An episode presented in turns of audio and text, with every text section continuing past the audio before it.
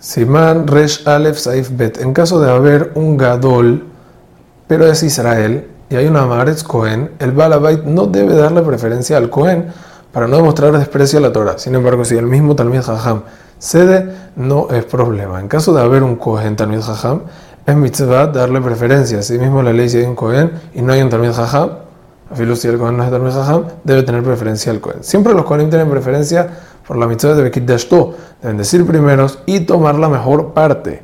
Sin embargo, en todos los casos pueden ceder excluyendo la mitzvah de subir al Sefer, que no pueden cederle el puesto a un Israel que suba de primero de ninguna manera. Un Kohen que comparte una sociedad de negocio con Israel no tiene preferencia en tomar la mejor parte ni tener más poder de decisión, ya que si se le da preferencia, en ese caso nunca verá verajá.